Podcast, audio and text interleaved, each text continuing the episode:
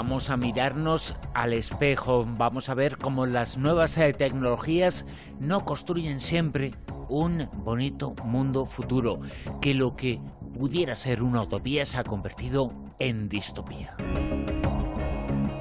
Y hay una serie de televisión, ahora vamos a hablar eh, sobre ella, sobre la que vamos a presentar algunos de esos eh, inventos, eh, cómo la realidad está cambiando y cómo puede cambiar. Y lo vamos a hacer aquí en Eureka, como siempre, con Mado Martínez. Mado, muy buenas, ¿qué tal? Buenas noches, aquí con frío, pero bien. Y después de ver Black Mirror, antes decía, nos vamos a mirar a un espejón. Es que el título de esta serie de televisión nos enfrenta a eso, a nuestro futuro, nuestro espejo, un espejo que sin embargo es un poquito oscuro a veces, ¿no? un poquito negro, ¿no? Ya lo dice el título, Black Mirror, que en inglés significa espejo negro. ¿Y por qué? Pues porque su creador, Charlie Brooker, lo que pretendía precisamente era que nos reflejáramos y reflexionáramos con esta serie en lo que, bueno, hacia dónde nos dirigimos nosotros, la humanidad como sociedad, especialmente en Occidente, y qué consecuencias pueden tener los avances tecnológicos y sociológicos, que realmente las nuevas tecnologías y los nuevos descubrimientos están cambiando muchas cosas dentro de nosotros y están cambiando también las cosas en la forma en la que nos relacionamos los demás, ¿no? En la forma en la que nos comunicamos. Simplemente ha dado un salto tan grande, piensa en, en Internet, en todas estas cosas, es realmente alucinante. Pero esta realidad que se nos muestra que aparentemente es distópica en esta serie, Black Mirror, que está triunfando, muchos de nuestros oyentes seguro que la han visto, eh, pues muestra una serie de elementos bastante inquietantes y quizás por eso lo de negro, ¿no? En el título, Black Mirror. Nosotros invitamos a la gente a verla, pero lo que vamos a contar no necesita por desgracia que se vea, porque lo decían en la promoción de la serie. Esta es una parábola retorcida de la realidad, pero es la realidad, es que la realidad, Mado, es un poquito retorcida, ¿eh? Sí, la verdad es que sí. Y, a veces más de lo que pensamos. Yo siempre digo, cuando vemos alguna película de estas que están inspiradas en, en, hechos reales, que si realmente lo comparas con la verdadera historia, te vas al libro, a la novela, o revisas los periódicos, o qué es lo que pasó realmente, pues la verdad es que es mucho más fuerte y a veces las películas se, se, hacen un poco descafeinando lo que pasó en realidad porque es que si lo cuentas del todo no te lo crees, ¿no? Y bueno, te decía Mado que podemos eh, contar algunas eh, cosas que aparecen en esa serie que aparecen en el mundo actual y que nos podemos imaginar que pueden suceder dentro de poquito tiempo. Por ejemplo, hablar como si fueran eh, robots con personas fallecidas, pero es que esas personas fallecidas se manifiestan a través de eso, a través de robots, ¿no? Sí, o de avatares. Es que hay un capítulo en la serie que se llama Be Right Back, que va precisamente de eso, de una mujer que eh, pide una réplica de su marido, un cyborg, un robot, un muñeco, pero un robot, un cyborg, de aspecto totalmente humano, que habla y actúa como él, ¿no? Como, como, como su marido. Y el capítulo va un poquito de eso, de, de, um, de cómo este hombre llega a su casa, lo saca del paquete y de cómo llega a sentirse ella con esa presencia en la casa y cómo llega a inquietarle lo que, lo que le cuenta y lo que dice y lo que hace. La cuestión es que nosotros en Eureka solemos hablar de lo que está descubriendo la ciencia, lo que está pasando, lo que no está pasando, ¿no? Pues bien, lo cierto es que ya existen iniciativas y empresas que ofrecen este servicio hoy en día. No, o sea, el robot en sí, cosa que ya llegará, vamos, eso lo tengo yo clarísimo, sobre todo viendo lo, que están haciendo los, los, orientales en materia de robótica y cómo está avanzando el mundo de la inteligencia artificial, pero sí ya existe este servicio a nivel de avatar, a nivel de realidad virtual. Eh, ¿Tú ves la serie Supergirl, Bruno, me parece? No la veo, como, como muchas series, eh, pero cuéntanos de qué va. Bueno, pues en la serie de Supergirl eh, hay, hay una escena muy parecida a la que sale en Black Mirror, que es que Supergirl lo que hace es hablar con su madre, con el holograma de su madre kryptoniana muerta, ¿no? Bueno, pues esto es lo que hace esta empresa que se llama Eterni.me, me, se escribe, que eh, lo que hace es eh, prestar un servicio que te permite vivir eternamente en forma de avatar. Y lo que hace es, tú entras en esta página web y eh, ellos lo que hacen es recoger tu información virtual, pues de qué, pues de tus redes, tus emails, tus fotos, eh, hablas con esa, con esa aplicación, interactúas, dedicas unos minutitos, va cogiendo el tono de tu voz, etcétera, ¿no? Y una vez que has fallecido, crea una entidad virtual con la que tus familiares y amigos pueden hablar y chatear de por vida. Y que se supone que responde, interactúa, incluso te puede aconsejar.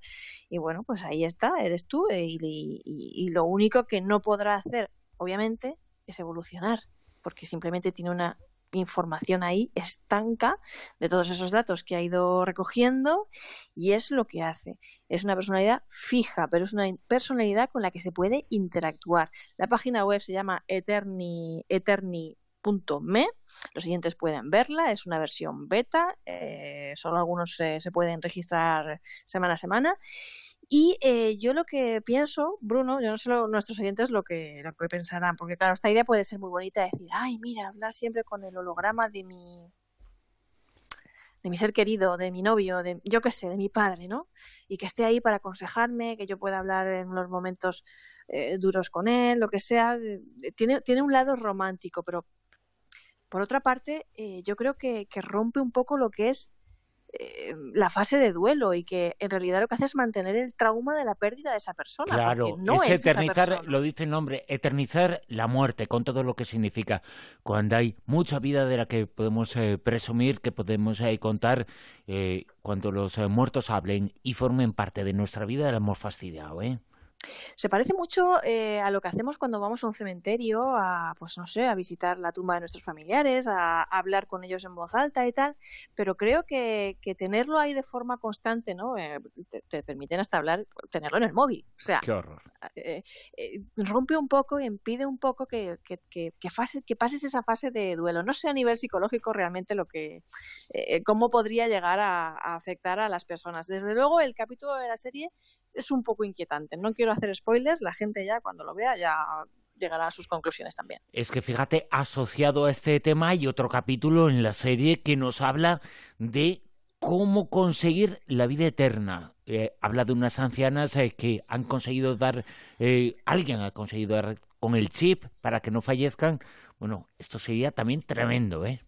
Estamos hablando del capítulo de San Junipero, que es mi favorito, yo creo que el favorito de todo el mundo, eh, es realmente el más aclamado, porque además creo que dentro de lo que es dentro de, eh, la realidad virtual que convoca y que muestra, creo que es el más humano. Además creo que también es el único que tiene uno de los finales más emotivos de, de toda la serie. Dicen que en la cuarta temporada este va a ser fijo del que van a hacer un spin-off, porque es el más exitoso y el que más, bueno, el que más gusta a la gente. Y lo que, de lo que va este capítulo es de una, un par de ancianas que viven en un mundo que les permite, una vez que fallezcan, vivir en una, en una realidad virtual, como si fuera un videojuego. Es decir, vivir en un paraíso virtual que se llama San Junipero. Así, así es como se llama esa, esa ciudad virtual en la que pueden seguir viviendo sus mentes con su avatar cuando mueran, ¿no? Y lo que hacen estas dos ancianitas es conocerse en los años 80 en San Junipero, porque para ella su paraíso es los 80, ¿no? Es un, su, su, época nostálgica, la música, en fin, la estética, y se enamoran. Y se les plantea la posibilidad de, de eso, de, de, poder vivir eternamente una vez que, que, fallezcan. Ellas ya son viejas en la realidad, pero en esa realidad virtual, en San Junipero, son jóvenes y pueden ser jóvenes eternamente. Y eh, esta es una idea que, que es muy romántica, pero que también ha calado mucho dentro de lo que es la, ciencia y la filosofía de la ciencia y los científicos. Y hay muchos científicos que sueñan con la posibilidad de trasvasar nuestra mente, clonarla a una computadora, a una realidad virtual, de forma que podamos vivir eternamente de, de esa manera, a nivel virtual. Y, bueno, es una cosa que, estoy segura de que llegará, que no sabemos tampoco qué consecuencias va a tener y cómo va a ser y éticamente a qué nos estamos enfrentando, pero, pero que está ahí. ¿Hasta dónde podremos eh, llegar? Eh, fíjate que puede haber un momento en donde incluso yo creo que lo peor que puede pasar eh, una de las cosas eh, malas que puede pasar en la vida de las personas es que alguien tenga una expectativa y que busque o quiera, desee de otra persona algo que no quiere eh, hacer eh, porque quita la libertad. Es como si en un momento determinado pudiéramos poner nota a otras personas. Pero es que eso existe de alguna forma, eh, es una metáfora, pero que eso lo plantea, ese problema lo plantea la serie. Pues sí, eh, nosotros vivimos en un mundo de, nuevas tecnologías, de redes sociales, de Twitter, de Facebook, en la que, bueno, no nos ponemos nota, pero sí nos ponemos me gusta, comentarios, en fin, sí, sí que es una forma de, de obtener aprobación social. Eh, con esa historia de, me, sube la oxitocina cada vez que tengo amigos o aprobación social o cosas así, ¿no? La cuestión es que uno de los capítulos más eh, acertados de la serie y, que también de los que más eh, han gustado es uno que, que, en español más o menos se viene a traducir el título como caída en picado, ¿no?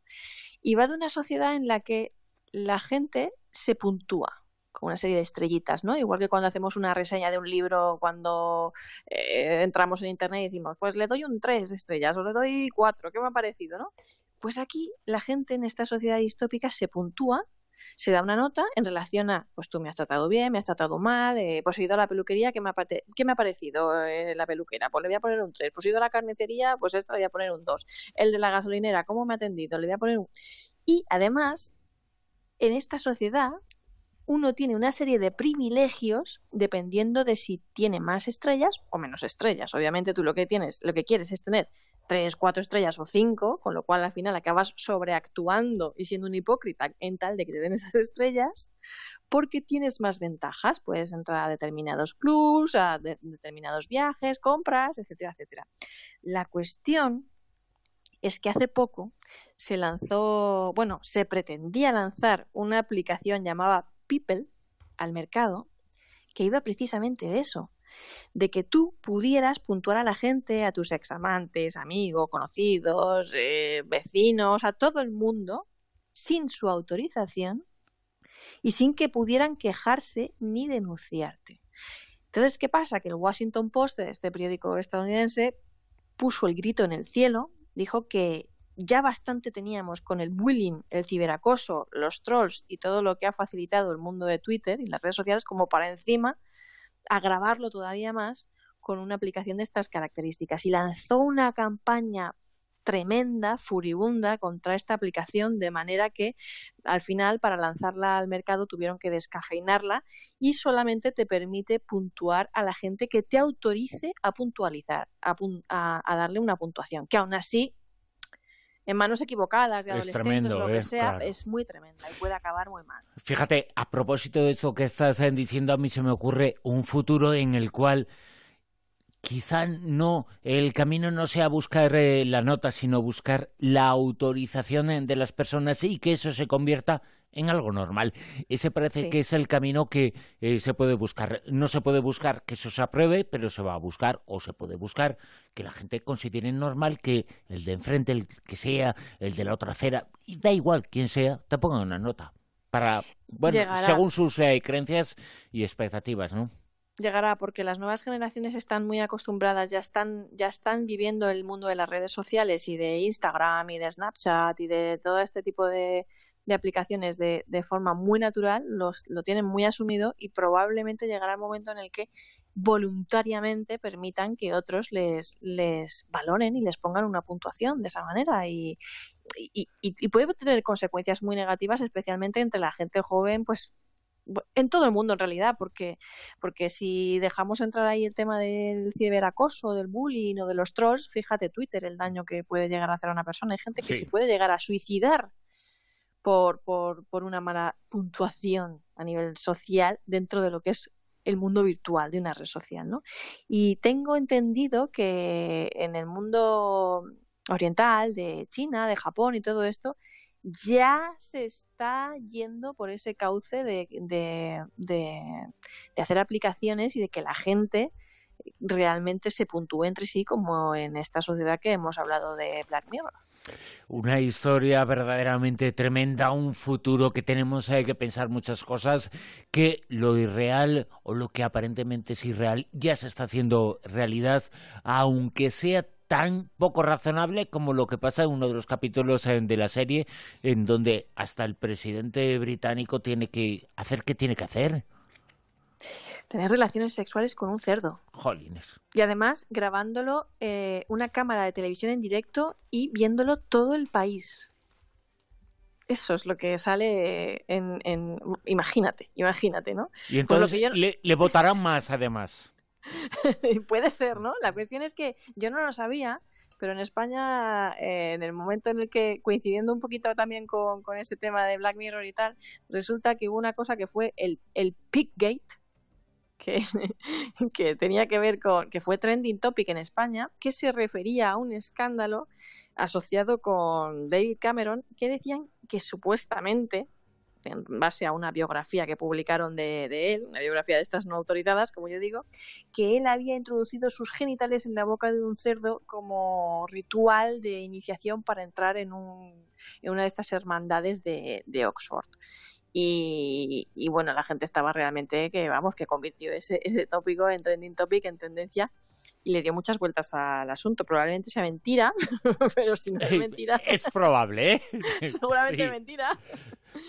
Pero bueno, que, que, que, bueno, ¿puede realmente eso influir en la popularidad de un candidato? Sí, ¿no? Pues oye, hay otro capítulo en la serie que se llama Bobo, que va precisamente de, eso, de, cómo puede una persona llegar a convertir en candidato, a convertirse en candidato de, un país, ¿no? Es, pues, es un muñeco que eh, un día eh, pues empieza a cobrar mucha popularidad y de cómo una persona, simplemente por la fama y popularidad y carisma que gana en los medios de comunicación, aunque sea un muñeco, un pasmarote o lo más eh, tirado que nos podamos encontrar, eh, puede llegar a, convertirse en un candidato presidencial.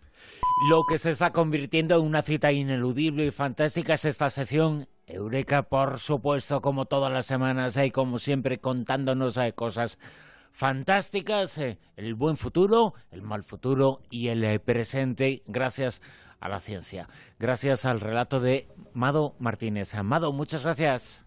Un abrazo, hasta luego.